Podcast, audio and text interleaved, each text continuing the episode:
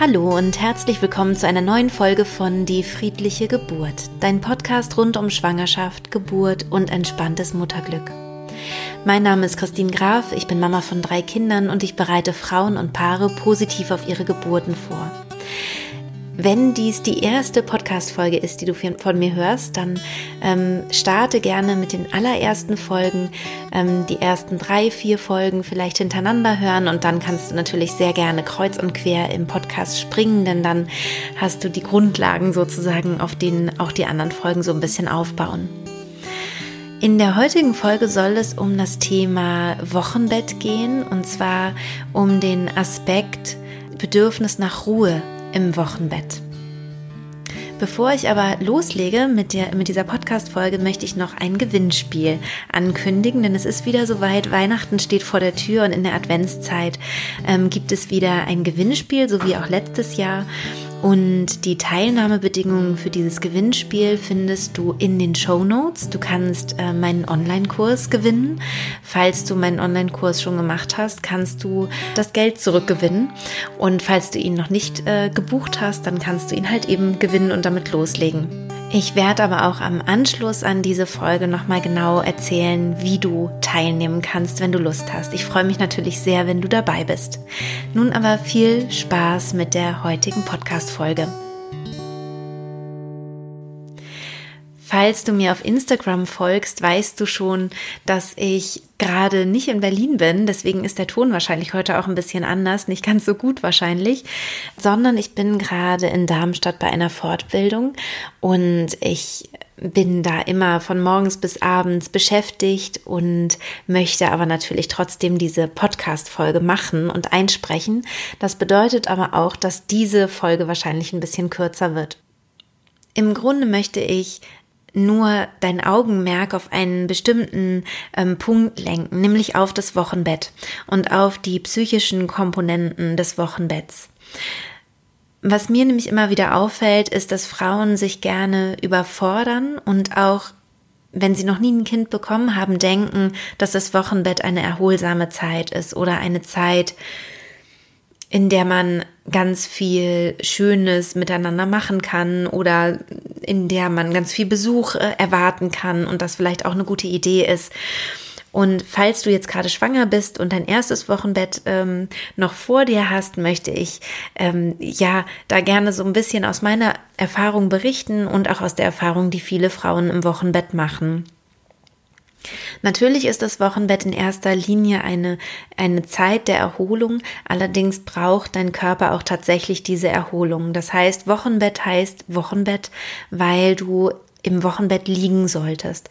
Das ist ganz, ganz wichtig, damit du körperlich wieder ganz äh, gesund wirst. Also du wirst, bist ja wahrscheinlich sowieso gesund körperlich nach der Geburt, aber damit sich einfach wieder alles normalisiert. Du hast den, den Beckenboden durch eine natürliche Geburt stark belastet. Falls du einen Kaiserschnitt haben solltest, hast du eine, eine große ähm, Wunde, eine große Narbe. Und es ist wichtig, dass sich dieses ähm, Zellgewebe einfach wirklich wieder gut regeneriert und gut strafft.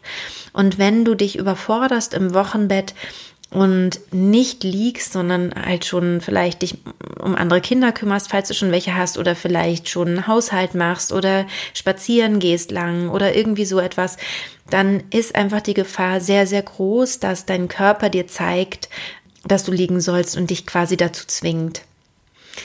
Ich möchte dir das sehr gerne ersparen und deswegen äh, jetzt so ein bisschen darauf rumreiten.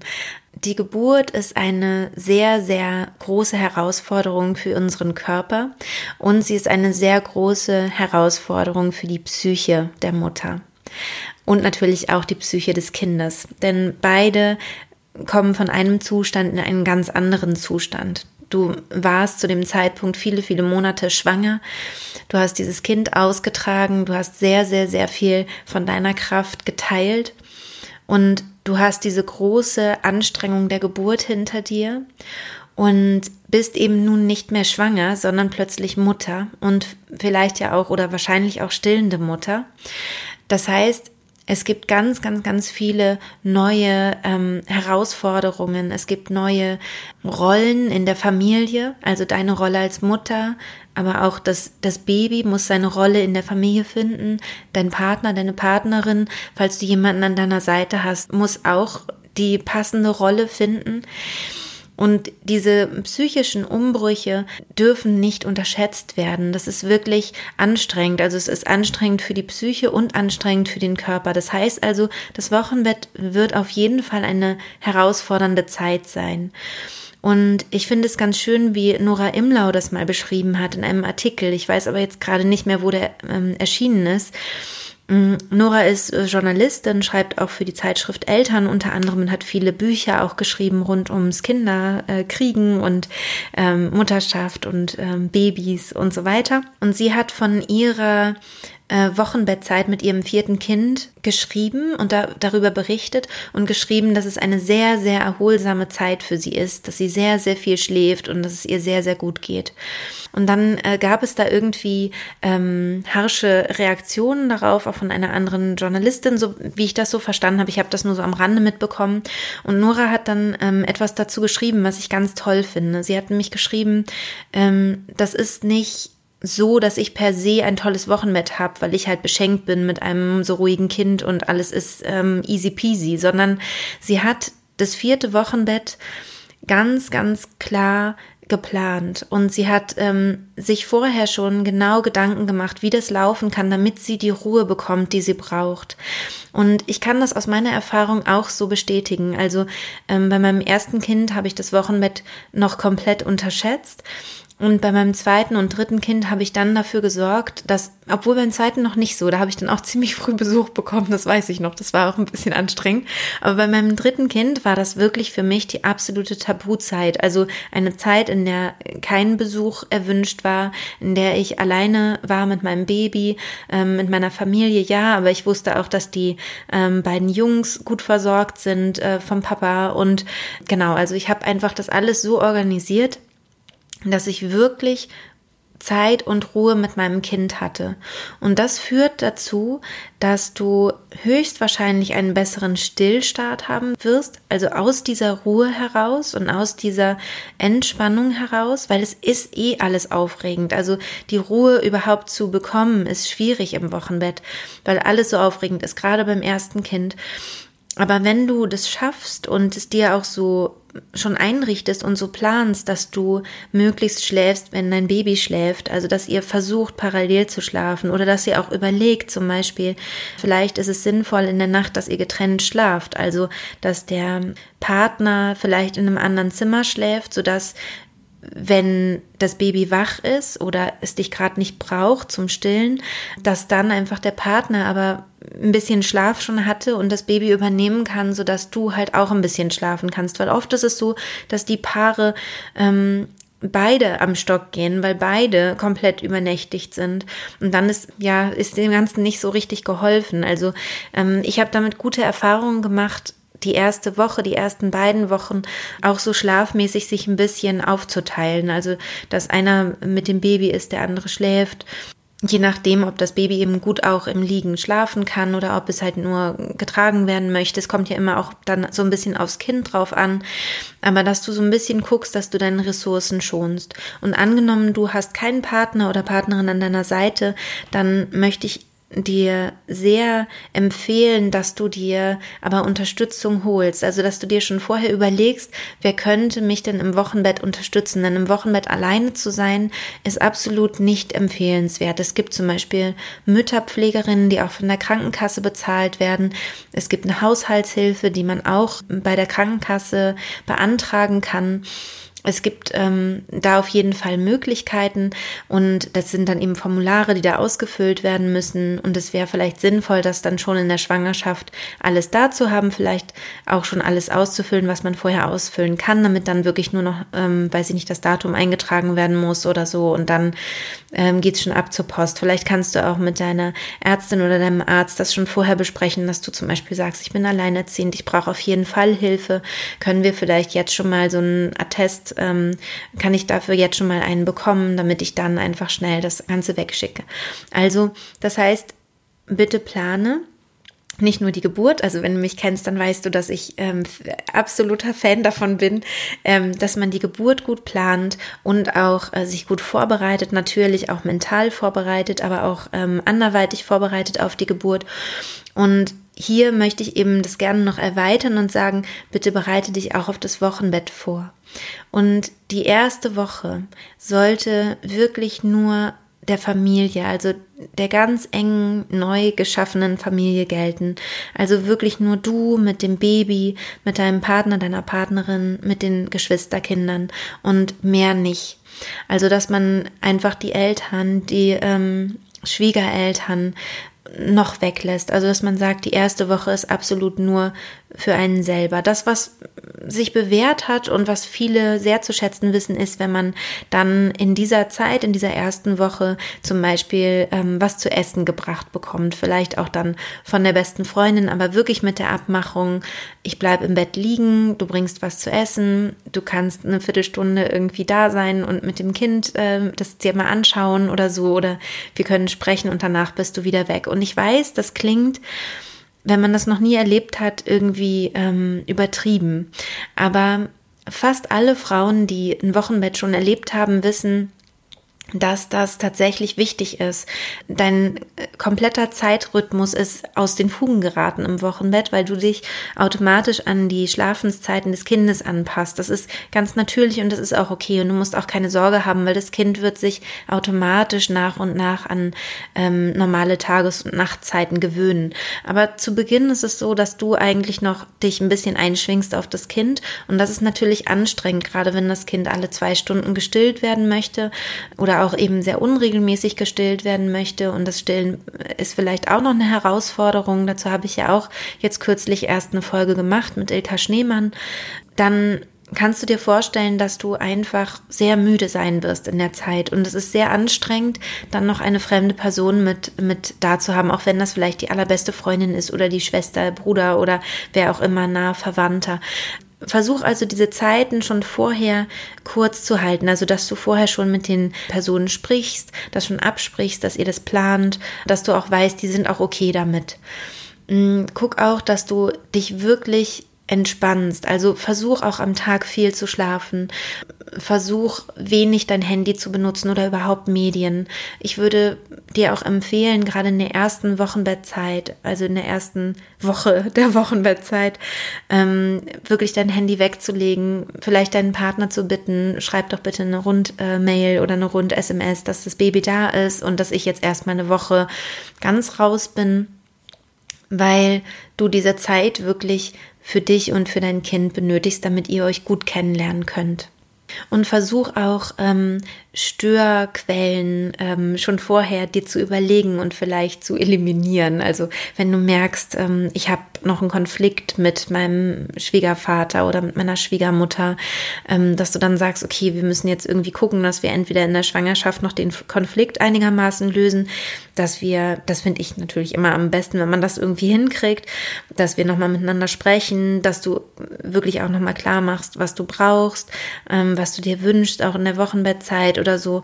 Und ähm, dass du für dich und deine Grenzen einstehst. Das ist sehr, sehr wichtig, weil du damit halt einfach die Gefahr minimierst, dass du in Konflikte gerätst im Wochenbett. Und das kann sehr belastend sein, wenn du eh einfach körperlich sehr angestrengt bist durch die Bewältigung der Geburt, die du ja erlebt hast und, ähm, und diesen Umschwung, diesen psychischen Umschwung, diese Herausforderung, jetzt plötzlich Mama zu sein. Bei manchen Frauen ist es auch so, dass zum Beispiel die Gefühle fürs Baby nicht sofort da sind, sondern einfach ein paar Tage brauchen. Jetzt ist es vielleicht ganz gut, dass du es schon mal gehört hast, dann bist du hoffentlich nicht in Panik, falls es bei dir so sein sollte. Denn diese Gefühle kommen dann, die kommen dann etwas verzögert. Ähm, aber es kann halt sein, dass, du, dass dich das trotzdem irritiert und du, und du dich vielleicht dadurch ganz schlecht fühlst oder so. Also es gibt einfach so psychische Herausforderungen und dann eben auch noch mit der äh, Partnerschaft kann es eben auch eine Herausforderung geben, weil man sich eben so neu, ganz neu formieren muss. Und wenn ihr euch da eben so wenig ähm, Stress wie möglich reinlegt. Das wäre natürlich total toll. Und ich würde sogar noch weitergehen und sagen, nimm dir doch zwei Wochen Zeit. Also das muss natürlich jeder selber wissen, aber ähm, ich finde diese Zeit, wo man wirklich wie in so einem Kokon äh, sich so einmuckelt und, und nur in der engsten Familie ist, das darf auch gerne sogar noch ein bisschen mehr Zeit sein. Und je besser du den, das Wochenbett planst und je mehr du dir auch gönnst im Wochenbett und ähm, dir auch vielleicht schon Hilfe raussuchst vorher, ja, wo gibt es eine tolle Stillberaterin, falls ich ein Stillproblem entwickeln sollte oder wo, äh, ja, einfach so Kontakte, Telefonnummern, dass du dir alles Mögliche schon mal so raussuchst, ja, wo kann ich äh, vielleicht Hilfe bekommen, die ich brauche dann, ähm, dann hast du hinterher im Wochenbett, falls diese Situationen auftreten sollten, einfach keinen Stress mehr, sondern sagst du, ah ja, das ähm, wusste ich ja, dass das kommen kann, jetzt mache ich mal das und das. Und natürlich, klar, wenn du stillen möchtest, dann macht es natürlich total Sinn, dass du dir vorher schon viele Gedanken übers Stillen machst. Da gibt es in diesem Podcast zwei Folgen dazu. Einmal eben das Interview mit Ilka Schneemann, das ist erst ein paar Folgen her. Ich weiß jetzt nicht, äh, welche genau, aber das wirst du dann finden. Und einem der ersten Folgen war ein Interview mit Inga Sarrazin. Da haben wir auch sehr, sehr lange übers Stillen gesprochen und sehr ausführlich. Dass man eben Still Stillprobleme auch schon vorher im Vorfeld so ein bisschen vermeiden kann und Stolpersteine und dass man aber auch schon mal gehört hat, okay, es kann sein, dass es vielleicht am Anfang wehtut. Ähm, was kann ich dann tun? Wie doll darf es denn wehtun? Oder ähm, wie gehe ich dann damit um? Also, dass du einfach diese Sachen schon mal so ein bisschen ähm, gehört hast und nicht so aus allen Wolken fällst. Die Wochenbettzeit vergeht sehr schnell und sie ist auch in gewisser Weise natürlich eine irgendwie heilige Zeit. Es ist die Kennenlernzeit mit deinem Kind. Sie birgt so viel Neues und bei allem, was, was daran schwierig ist und anstrengend, ist es natürlich auch eine besonders schöne Zeit. Von daher ähm, gönn dir diese Ruhe, damit du eine möglichst, möglichst schöne und entspannte Wochenbettzeit hast. Und je mehr du mit dem Baby gemeinsam schläfst, je mehr das möglich ist, desto weniger wirst du deine Kräfte verlieren, was natürlich toll und wünschenswert wäre. Und ansonsten, wie gesagt, gibt es eben dieses ähm, zeitversetzte Schlafen mit Partner oder Partnerin. Das wäre natürlich dann auch ähm, sehr empfehlenswert. Ja, das war's schon. Also ich habe ja schon angedeutet, dass es heute eine kurze Folge wird. Ich hoffe trotzdem, dass du ganz viel für dich mitnehmen konntest, nochmal ähm, dir bewusst machst, dass das Wochenbett tatsächlich eine Zeit der absoluten Ruhe und Schonung ist. Das ist ganz, ganz wichtig.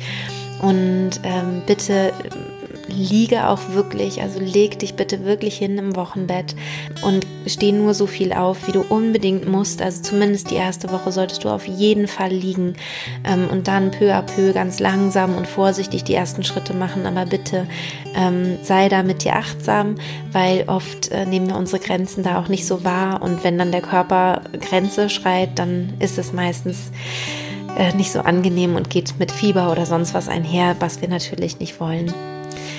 Ja, und dann hatte ich ja schon angekündigt, dass es wieder ein Gewinnspiel gibt, wo du meinen Online-Kurs gewinnen kannst. Mein Online-Kurs ähm, besteht aus verschiedenen Kapiteln sozusagen. Das ist einmal der theoretische Hintergrund. Da findest du auch hier im Podcast wirklich sehr, sehr viel. Im Online-Kurs wird es nur ein bisschen äh, schicker und komprimierter ähm, und äh, genauer erklärt.